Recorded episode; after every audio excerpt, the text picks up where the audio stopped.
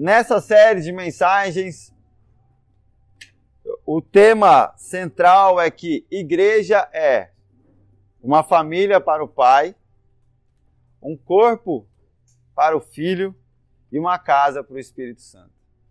Nós somos a, essa família de Deus, né? Nós somos o corpo de Cristo e nós somos a morada do Espírito Santo. O texto em 1 Coríntios, capítulo 13, versículo 13 diz assim: ó, Permanecem agora esses três: a fé, a esperança e o amor. O maior deles, porém, é o amor. Eu acho que a maioria de vocês já devem conhecer esse texto. 1 Coríntios 13 fala do, da, do grande é, texto sobre o amor, né? Ainda que eu falasse a língua dos anjos e dos homens, ainda que eu fizesse todas essas coisas e tal, se não tiver amor, não vale de nada. Basicamente é isso. E no final desse texto sobre o amor, tem essa passagem que fala: olha, tem três coisas que permanecem: a fé, a esperança e o amor. Porém, a maior, o maior de todos é o amor. Então, o que, eu quero trazer aqui para nós? Dentro desse texto, o que, que nós temos que entender? O que todas essas coisas são importantes. A fé é muito importante, a, o, a esperança é, ela nos move, é extremamente importante, só que e o amor também. Só que Deus atribui maior valor e importância ao amor.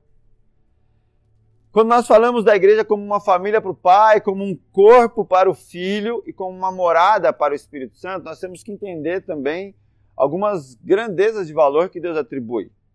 Por exemplo, o corpo para o Filho. O corpo de Cristo é a esperança do mundo. O que é a esperança do mundo? A igreja. O corpo são as mãos de Cristo aqui na terra.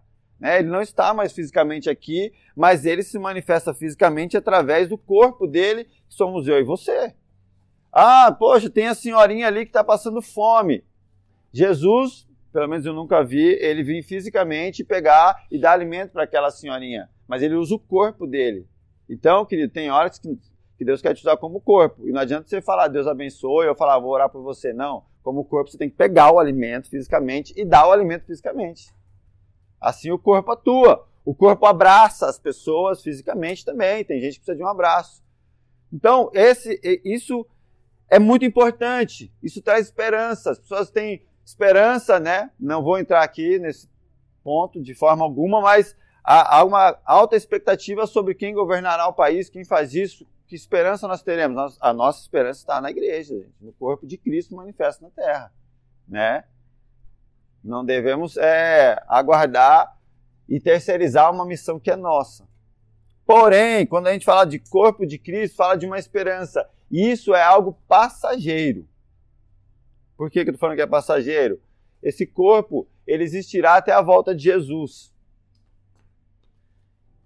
Quando nós falamos também de uma casa para o Espírito, nós estamos falando também de algo que atua em nós pela fé porém é algo passageiro também. Essa morada, o, o, Espírito Santo encontrar um lugar de habitação na terra, é algo passageiro também. Agora, quando nós pensamos uma família para o Pai, nós estamos falando de, do amor, da manifestação do amor, do amor que nós temos para o Pai, que o Pai tem conosco. A Bíblia diz que Deus nos amou de tal maneira que entregou o Filho dele. E aí nós estamos falando de coisas eternas. Então, fazendo um paralelo ao, ao texto 1 Coríntios 13, o amor é, tem uma atribuição de maior importância para Deus, porque você vai amar aqui na terra, é algo que nós vivemos aqui com Deus, e a, na volta de Cristo nós viveremos na eternidade também o amor. Porém, ser corpo dura até a missão aqui na terra. Acabou a missão. É igual o soldado, entende? A farda, o fuzil, aquilo tudo, terminou a missão, você vai voltar para sua família, está voltando para sua casa, acabou, querido. Joga isso fora. Uma nova história agora. Não desprezando o valor do corpo, ele é extremamente importante, mas no céu não há necessidade, porque no céu nós não seremos corpo, nós seremos família de Deus com ele. Fazendo uma passagem sobre uma família para o pai. Efésios 3,14 diz assim: Por essa razão, ajoelho-me diante do Pai, do qual recebe o nome toda a família, nos céus e na terra. Entende que nós recebemos um nome porque nós somos família de Deus. basicamente, nosso sobrenome hoje é cristão. É o sobrenome dessa família. Nós somos cristãos. Todos nós temos um nome em comum. Isso é uma característica de família. 1 João 3,1 Veja como é grande o amor que o Pai nos concedeu, sermos chamados filhos de Deus, o que de fato somos. Por isso o mundo não nos conhece, porque não o conheceu. Então aqui nós estamos, nós recebemos esse atributo, sermos filhos de Deus. E a e olha que interessante, família, alguns atributos que caracterizam família, pessoas que possuem o mesmo sobrenome ou pessoas que possuem uma aliança do mesmo sangue constitui família. Então, uma família que a Bíblia fala somos nós, os irmãos de Cristo. Possuímos o mesmo nome estamos, e temos o mesmo sangue, que é o sangue de Jesus. Foi derramado na cruz para nos salvar. E nós temos um pai em comum, todos nós, e esse pai é Deus. Entende que quando você entende que você tem Deus como pai, você é família, corpo e você é irmão do cristão lá da do Polo Norte. Você é irmão dele, porque vocês são filhos do mesmo pai, estão na mesma família. E uma característica de família que é muito importante é a sensação de pertencimento, gente. Olha, eu não sei, né? Eu, por exemplo, já morei na rua. Eu me lembro quando eu era hippie assim, eu, não, eu verbalmente não atribuía valor à família, mas eu passei por uma experiência, lembro que eu estava no Maranhão e eu tinha minhas coisas lá e alguém roubou o meu quiosque que eu morava e eu fiquei lá no Maranhão só de bermuda, sem nada, assim, totalmente perdido. Ainda que eu fosse doidão, não quero saber de família, gente, a primeira coisa que veio na minha cabeça, como eu gostaria de estar agora na casa lá com a minha família. É porque é a sensação de pertencimento. É aquela coisa que, cara, se tudo se acabar, eu tenho minha mãe, meus irmãos, tem alguém. E isso deve ser uma característica da igreja, a sensação de pertencimento. Você pertence a um corpo. Você pertence a uma família, sabe? De não se sentir desamparado. E quando você tem um pai, você tem direção e propósito. Uma característica de um pai na vida de um filho é direção e propósito. E naturalmente, a criança com 12 anos é a fase onde ela precisa dessa figura que dê a ela uma orientação sobre direção e propósito para ela prosseguir para a vida adulta. E, e, quando nós falamos de fé também, a, a pessoa nasce para Jesus. Ela é um bebê na fé, ela pode ter 30, 50, 10 anos de idade. Ela é um bebê na fé porque ela nasceu. Ela vai se desenvolver na fé. Ela tem que ter essa referência que ela é filho de Deus, para que ela prossiga caminhando com direção e propósito na vida de fé dela. Senão nós temos um grande fenômeno que hoje infelizmente pega boa parte da igreja. Um bando de órfãos dentro da igreja. Que chamam Deus de pai, que cantam sobre Deus como pai, mas não entendem e não conseguem viver a adoção de Deus sobre a vida delas. Nós também somos um corpo para o Filho. 1 Coríntios 12, 27. Ora, vocês são o corpo de Cristo e cada um de vocês individualmente é membro deste corpo. Agora, quando nós falamos de corpo, gente, entende uma coisa: nós somos o corpo de Cristo. E esse corpo, ele, ele, ele tem uma cabeça. E o cabeça desse corpo é Cristo. O corpo de Cristo obrigatoriamente tem que ser direcionado, orientado, as ordens, as direções de comando têm que vir do cabeça. É corpo de Cristo quando tem cabeça como Cristo, direcionando as ações, as práticas, a maneira de viver, a maneira de se relacionar. Tem que ser o cabeça, tem que ser Cristo para ser corpo de Cristo. É obrigatório isso. A dinâmica do corpo é uma, é uma dinâmica de união na, na diversidade. É uma dinâmica de interdependência. Então, o que é essa dinâmica do corpo de Cristo? Nós falamos um pouco sobre isso. É, é uma diversidade. A, a unidade de Deus ela acontece na diversidade. O que é essa diversidade? É quando nós entendemos a função de cada um dentro, quando nós respeitamos a individualidade de cada um, a maneira de Deus falar e trabalhar na vida de cada um. E eu tenho certeza que Deus respeita a individualidade de cada um sem ferir e sem sair da palavra dele, da Bíblia. Então a diversidade é essa. É necessário para ser corpo você saber lidar com diferenças, entender que Deus vai usar cada um. Tem um que tem mais versão para tem uma vertente maior para ser evangelista, outro para ser mestre, outro para ser pastor. E assim nós teremos que lidar, entender, incentivar e motivar e contribuir para o bem do corpo. Agora é importante a gente entender que o corpo ele é um organismo vivo. Né? Ó, esse corpo é um organismo vivo. Se você olhar para o corpo do meu filho Miguel, por exemplo, está com a testa machucada. Caiu ontem, bateu a testa, está ralado. E quando Deus faz essa atribuição da igreja de, como corpo, ele está realmente atribuindo a algo vivo. Que nós temos que entender que Deus não falou a igreja é um prédio. A igreja é uma. A igreja não. Deus falou a igreja é o meu corpo. É importante essa dinâmica de corpo porque corpo é algo orgânico, é um organismo vivo. Então o corpo, como igreja, o que vai acontecer? Vai se ferir. Ah, mas a igreja se feriu é corpo, o corpo se machuca em algum momento. Se fere, se machuca. Tem hora que até mesmo a mão arranha o rosto, não é? Vai fazer a sua própria unha. Às vezes o corpo mesmo se machuca, mas o corpo tem o poder também de se autorregular.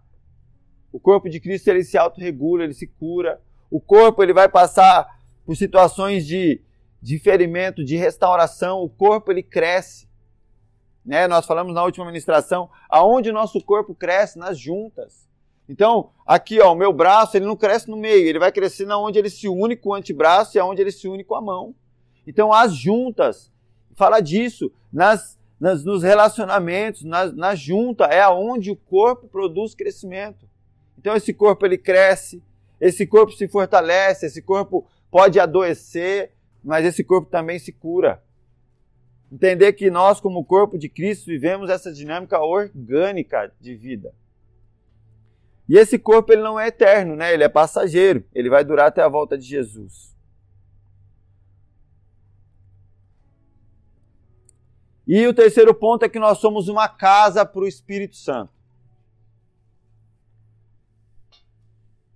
Eu acho que esse ponto aqui é muito importante a gente entender porque talvez tenha sido motivo de muito misticismo e às vezes acaba saindo bem, bem, bem, bem do que Deus espera para nós como corpo de, como casa para o Espírito Santo. João capítulo 14, versículo, versículo 22 diz assim: Disse então Judas, não os Iscariotes, Senhor, mas por que te revelarás a nós e não ao mundo? Respondeu Jesus: se alguém me ama, obedecerá a minha palavra. Meu Pai o amará, nós viremos a ele e faremos morada nele. Aqui Jesus, no capítulo 14, ele está falando sobre a, a entrega dele, ele entra na questão que ele vai, que ele vai se entregar para ser crucificado e que os discípulos não ficariam só, não, não estariam desamparados, mas o Espírito Santo viria. E Jesus fala sobre a figura do Espírito Santo. Eu acho que a melhor pessoa para falar do Espírito Santo, na minha opinião, é Jesus. Ele fala sobre o Espírito Santo, entende o que ele está falando. Ele fala que o Espírito Santo vai vir fazer morada. Mas ele fala de uma das funções do Espírito Santo. João capítulo 14, versículo 25. Tudo isso tenho dito enquanto ainda estou com vocês, mas o conselheiro, o Espírito Santo, que o Pai enviará em meu nome, ensinará a você todas as coisas e fará vocês lembrarem tudo o que eu disse. Então entende uma coisa, gente, a igreja, né? Ela é a habitação do Espírito Santo. A igreja é a reunião das casas que ele fez morada. Parece meio confuso, mas o Espírito Santo escolheu fazer morada em nós. Por um tempo existiu o tabernáculo no deserto que o Espírito de Deus visitava ali. Por outro tempo foi o templo de Salomão, mas hoje o Espírito de Deus escolheu cada ser humano como um templo, como uma casa para ele habitar. Só que a Bíblia diz que o lugar de morada dele também é nessa congregação, na onde os, os filhos, né, onde a família de Deus está. Essa casa para a habitação do Espírito Santo também é uma função que Deus veio para habitar aqui na terra. Entende que, assim como uma, um tempo foi no deserto, no tabernáculo, outro tempo foi em Jerusalém, lá no templo, hoje é na igreja, que é no mundo todo, porém, vai chegar um tempo que a gente vai estar na Nova Jerusalém. Então, quando a gente pensa nesse templo, nessa habitação do Espírito Santo, ela, a gente pensa nessa dinâmica, nessa mudança toda. O que, qual que é a função do Espírito Santo? Ele veio para nos capacitar. Então você, você é casa, você é morada do Espírito Santo. Isso é uma ação do amor de Deus. Isso é uma ação da graça de Deus. Por quê? É a graça de Deus. Porque Jesus morreu na cruz e se entregou pelos nossos pecados. O sangue deles nos lavou e nos redimiu. Porém, o Espírito veio para nos capacitar a cumprir. Até porque, gente, é assim: ah, Jesus morreu, ele se entregou por mim, então acabou, tá certo? Não. Agora você consegue cumprir através do Espírito Santo. O mandato cultural, o chamado de Deus para você ser filho de Deus aqui.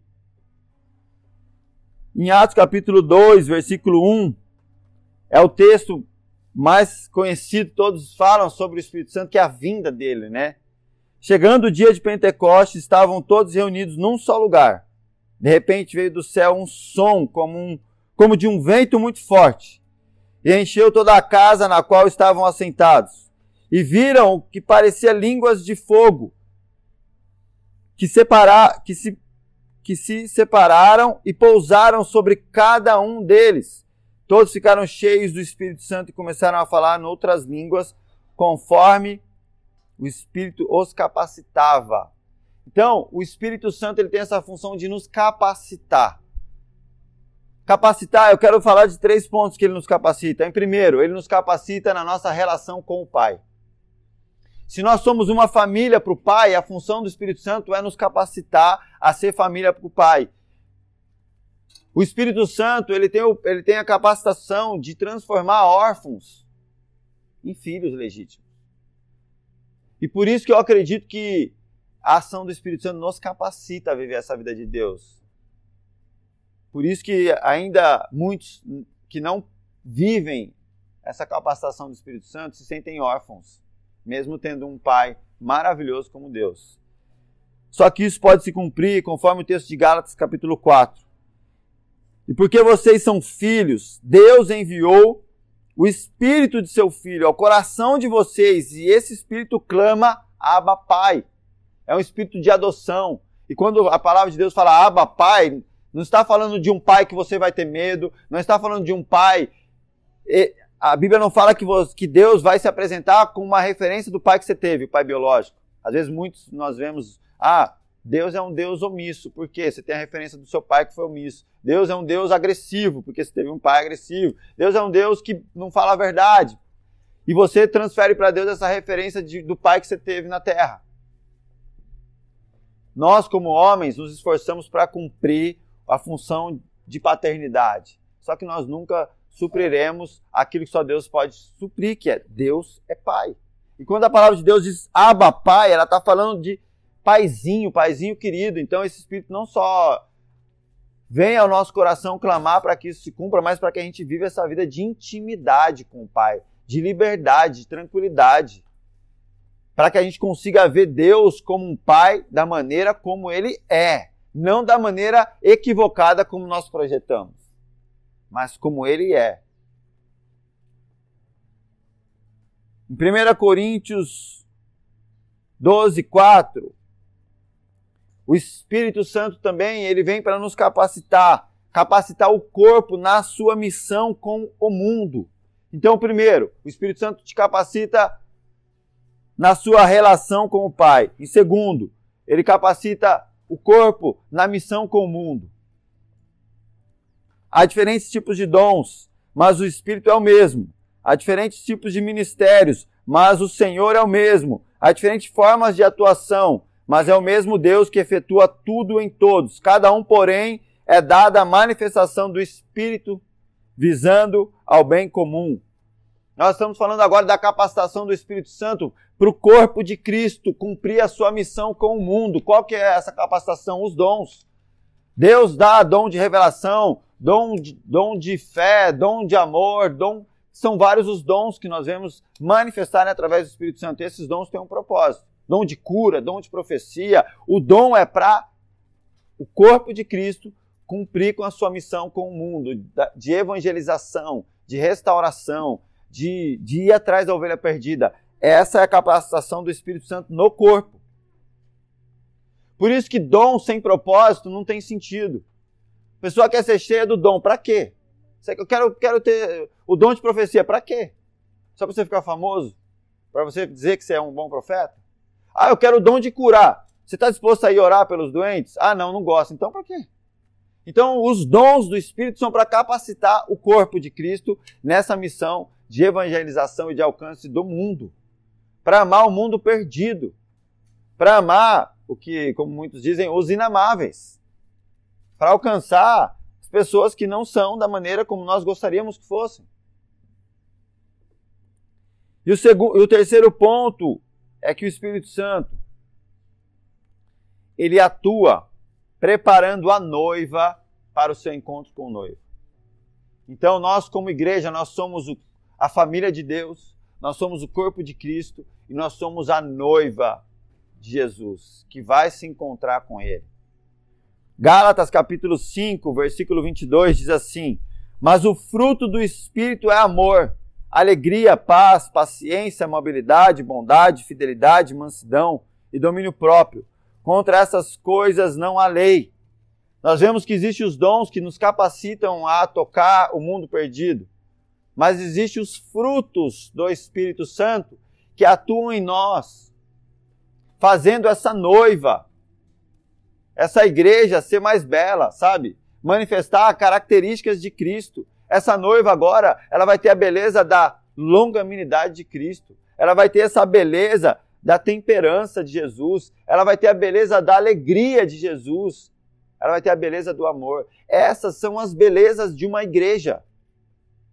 As belezas de uma igreja não são as suas paredes, sabe? A sua fachada. Isso é legal, é bacana, não acho que é errado. Mas a beleza da igreja é a manifestação de amor.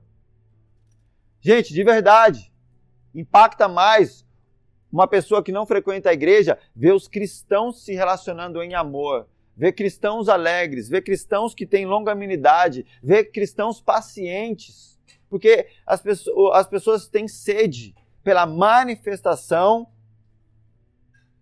de um grande espetáculo gospel? Não. A Bíblia diz que as pessoas, o mundo tem sede, eles anseiam pela manifestação dos filhos de Deus. Sabe, as pessoas têm esperança de ver cristãos que manifestam essas características porque eles vão falar: existe um lugar, existe um oásis em meio a esse deserto, em meio a esse caos chamado planeta Terra. E esse oásis é encontrado quando existe uma, uma, um corpo verdadeiro, cristãos genuínos ali que manifestam essas características que são os frutos do Espírito Santo. O texto de Mateus 25:1, Jesus conta a parábola das dez virgens que vão de encontro ao noivo. Aquilo ele estava falando dessa igreja que está indo de encontro a Jesus. E olha o que a Bíblia diz lá nessa parábola: que dez não tinham azeite, né?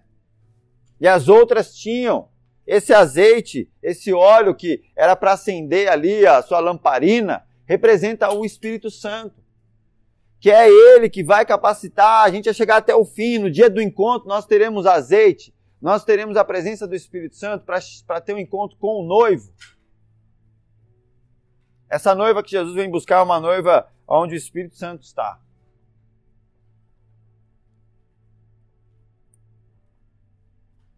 Gente, prometo para vocês que hoje essa, essa pregação será breve, tá? Eu não vou me estender, não.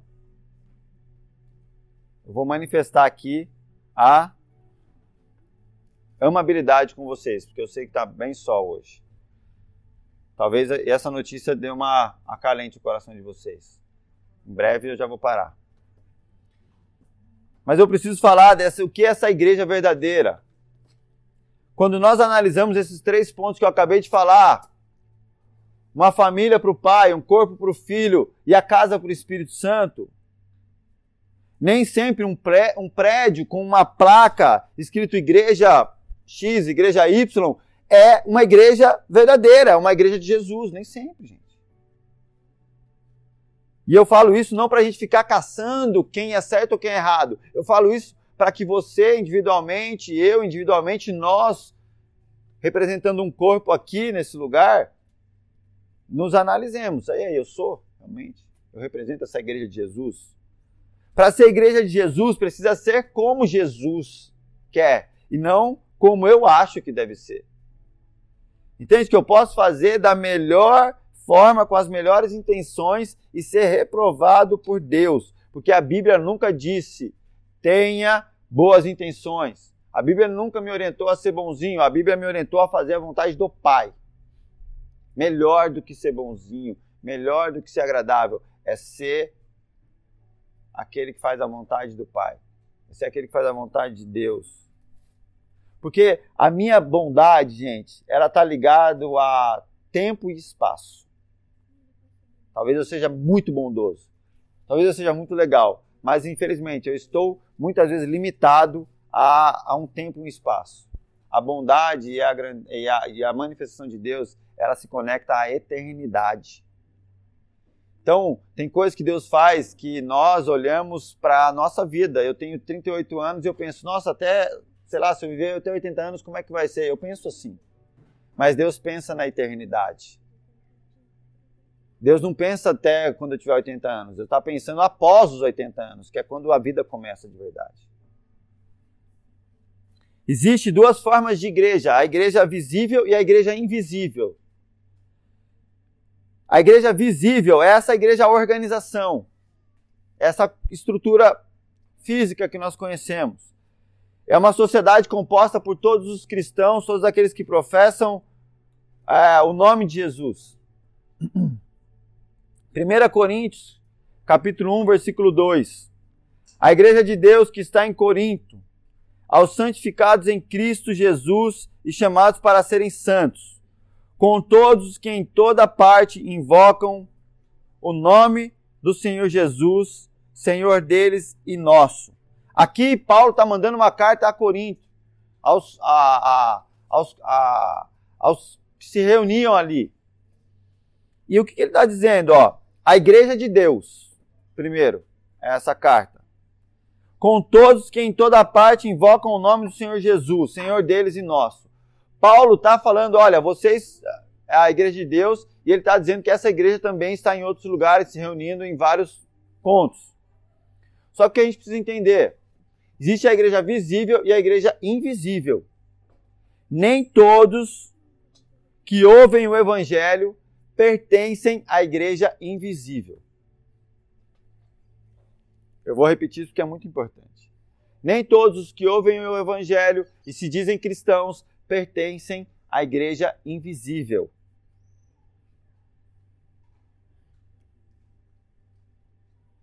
Mas unicamente pertence à igreja invisível aqueles que serão salvos. O que quer dizer isso? entende que existe uma igreja que Jesus vem buscar. Quando nós falamos da igreja, nós falamos de todas as pessoas que se dizem cristãos na face da terra. Mas nós sabemos também Jesus vem buscar uma igreja. E ele, e ele olha para a terra e ele vê uma igreja.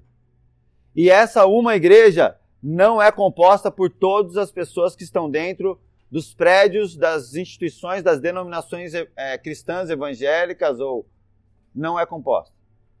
Então, o que quando eu falo igreja visível, eu estou falando de todo mundo. Se diz cristãos que está dentro de um prédio, que está dentro de uma denominação, seja ela Assembleia de Deus, Deus é amor, universal, seja qual for.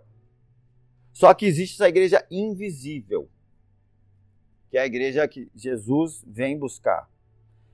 Tanto é que em Mateus 7,21 diz: Nem todo aquele que diz Senhor, Senhor entrará no reino dos céus, mas apenas aquele que faz a vontade de meu Pai que está nos céus. Igreja invisível, ela é esse organismo. É a igreja que entrará no reino dos céus, a igreja invisível. Todos serão reunidos como o corpo de Cristo, tendo ele como cabeça. Essa é a igreja invisível. E Efésios 1, 22, Deus colocou todas as coisas debaixo de seus pés e designou cabeça de todas as coisas para a igreja que é o seu corpo, a plenitude daquele que enche todas as coisas em toda e qualquer circunstância. Os membros da igreja invisível, eles vivem para a glória de Deus, eles vivem como corpo de Cristo, porque tem ele como cabeça. Se eu me digo corpo de Cristo e eu não consigo reconhecer outros membros desse corpo, eu não, eu não, eu não, eu não estou conectado cabeça. Entende? Que não tem sentido se Jesus é o cabeça e ele, e ele reconhece outro, outra parte do corpo, outras denominações, outras pessoas como esse corpo dele, e eu não reconheço, será que eu estou conectado à cabeça? Ou eu sou um membro doente? Só que a igreja invisível, essa igreja verdadeira, ela reconhece. Porque essa igreja invisível, ela não vive para a glória do seu próprio membro, mas ela vive para a glória do corpo. Toda ação de um membro não tem que se glorificar, mas tem que glorificar o corpo e assim exaltando o cabeça. Então eu não posso valorizar o meu ministério. Até mesmo a gente tem que falar, por exemplo, não só como igreja, mas eu, eu sou evangelista, vamos imaginar. Eu não posso achar que só o ministério de evangelismo é importante, senão eu estou sendo um membro isolado, que não contribui para o corpo. Um evangelista tem que trabalhar para o bem do corpo, para o bem do mestre, para o bem do pastor, para o bem do profeta, valorizando o corpo como um todo e glorificando o cabeça que é Cristo. Essa é a dinâmica natural. 1 João 1, 3. Proclamamos o que vimos e ouvimos para que vocês também tenham comunhão conosco. Nossa comunhão é com o Pai e com o seu Filho Jesus Cristo. Ter comunhão com a igreja é ter comunhão com o Pai e com o Filho Jesus. Quando nós falamos da igreja, nós estamos falando desses cristãos verdadeiros, que, que entendem o corpo de Cristo, que estão espalhados na face da terra, sendo eles da sua denominação ou não. Essa é a dinâmica de igreja, de corpo. Para encerrar aqui, eu quero ler um texto que é muito conhecido, que é Mateus capítulo 5, versículo 1, é o sermão da montanha. Jesus ele, faz, ele fala assim, ó, e agora é importante você entender que Jesus está falando sobre a igreja, sobre coisas que a igreja viveria, coisas que ela vai passar. Versículo 1 diz assim: Vendo as multidões, Jesus subiu ao monte e se assentou. Seus discípulos aproximaram-se dele e ele começou a ensiná-los, dizendo: Bem-aventurados os pobres de espírito, pois deles é o reino dos céus. Bem-aventurados os que choram, pois eles serão consolados. Bem-aventurados os humildes, pois receberão a terra por herança. Bem-aventurados que têm fome e sede de justiça, pois serão satisfeitos. Bem-aventurados misericordiosos, pois obterão misericórdia. Bem-aventurados puros de coração, pois verão a Deus. Bem-aventurados pacificadores, pois serão chamados filhos de Deus. Bem-aventurados perseguidos por causa da justiça, pois deles é o reino dos céus. Bem-aventurados serão vocês quando por minha causa os insultarem, os perseguirem e levantarem todo tipo de calúnia contra vocês. Alegrem-se e regozijem-se porque grande é a sua recompensa nos céus. Pois da mesma forma perseguiram os profetas que vieram antes de vocês. Jesus está falando sobre a igreja aqui. Ele está falando que essa igreja, ela vai chorar, essa igreja ela deve ser humilde. Ele está falando que essa igreja tem que manifestar fome e sede de justiça. Ele está falando de uma igreja que tem que ser misericordiosa, uma igreja que tem que ser pura de coração. Nós temos que ser pacificadores. E essa é a condição para nós herdarmos o reino de Deus, para sermos consolados, para nós verdadeiramente recebemos misericórdia de Deus, para a gente ver a Deus. E ele está falando que essa igreja vai ser perseguida essa igreja vai ser caluniada, vai ser injustiçada, mas ele fala: se alegrem com isso, porque assim perseguiram, e vocês terão uma grande recompensa. Grande é a sua recompensa nos céus. Grande é a sua recompensa nos céus. Eu fiz questão de trazer esse, essa palavra aqui, gente, porque assim, nós temos que entender uma coisa. Acho que é muito importante isso que eu vou falar agora. A igreja é um organismo vivo. Então o fato dela se ferir, o fato dela passar por talvez, olha, é, por ela chorar, por ela se indignar, por a igreja passar por, determinados, por determinadas questões, não quer dizer que ela não é a igreja. Quer dizer que ela é viva. E quem vive se fere. E quem vive entristece. E quem vive chora. E quem vive é, se frustra, quem vive passa por N circunstâncias. Agora, a igreja de Jesus não tem a ver com essas questões. Ah, se feriu ou não feriu, se fer... Não, tem a ver se ela está conectada ou cabeça. Se quem direciona, se quem está direcionando, se a palavra, se a regra de fé vem de Jesus. Isso que tem que determinar. Ah, mas não é igreja porque o irmão ali se desentendeu. Não, faz parte. É a dinâmica do corpo. A, a, a, a, regra de fé para eu entender se isso é a igreja de Jesus não tem que ser os meus valores, mas são os valores de Cristo. É o fato de estarmos ou não conectados a Ele como cabeça. E quando Jesus traz esse, essa palavra do Sermão da Montanha, no próximo versículo ele diz assim sobre essa igreja, a igreja dele na terra. Depois de ter falado eu vou, eu vou continuar aqui, ó. Ele diz assim, ó. Bem-aventurados serão vocês quando por minha causa os insultarem, os perseguirem e, levant, e levantarem todo tipo de calúnia contra vocês. Alegrem-se e regozijem-se, porque grande é a sua recompensa nos céus. Pois da mesma forma perseguiram os profetas que vieram antes de vocês. E ele continua: Vocês são o sal da terra. Mas se o sal perder o seu sabor, como restaurá-lo? Não servirá para nada, exceto para ser jogado fora e pisado pelos homens. Então, essa igreja, essa família para o Pai, esse corpo para o Filho e essa morada do Espírito Santo, Jesus finaliza dizendo aqui assim: ó, vocês têm que ser sal nessa terra. Vocês entendem que o sal caracteriza todos esses atributos? Por exemplo, o sal, se você pensar no corpo, o sal ele é um elemento que sozinho ele não faz nada, ele só dá pro, né, pega um banho de sal e põe na boca. Mas o sal o que ele faz? Ele tempera um alimento. E a função do sal não é se destacar, mas é valorizar o sabor de cada alimento. Você cozinha cenoura, beterraba, tudo junto. Você põe sal, o sal ele vai valorizar o sabor da beterraba, vai valorizar o sabor da cenoura. Então, quando Jesus fala que nós deveríamos ser sal, ele está falando de N fatores que, que envolvem o sal. E ele fala assim, de dar vida na terra. E aqui, ao mesmo tempo, é um grande confronto e um grande desafio, porque ele fala: olha, se vocês simplesmente tiverem cara de sal, mas perderem o sabor, acabou. Vocês serão pisados pelos homens e não servem para nada. Então a igreja ela tem que ser relevante verdadeiramente. Ela tem que ser diferente.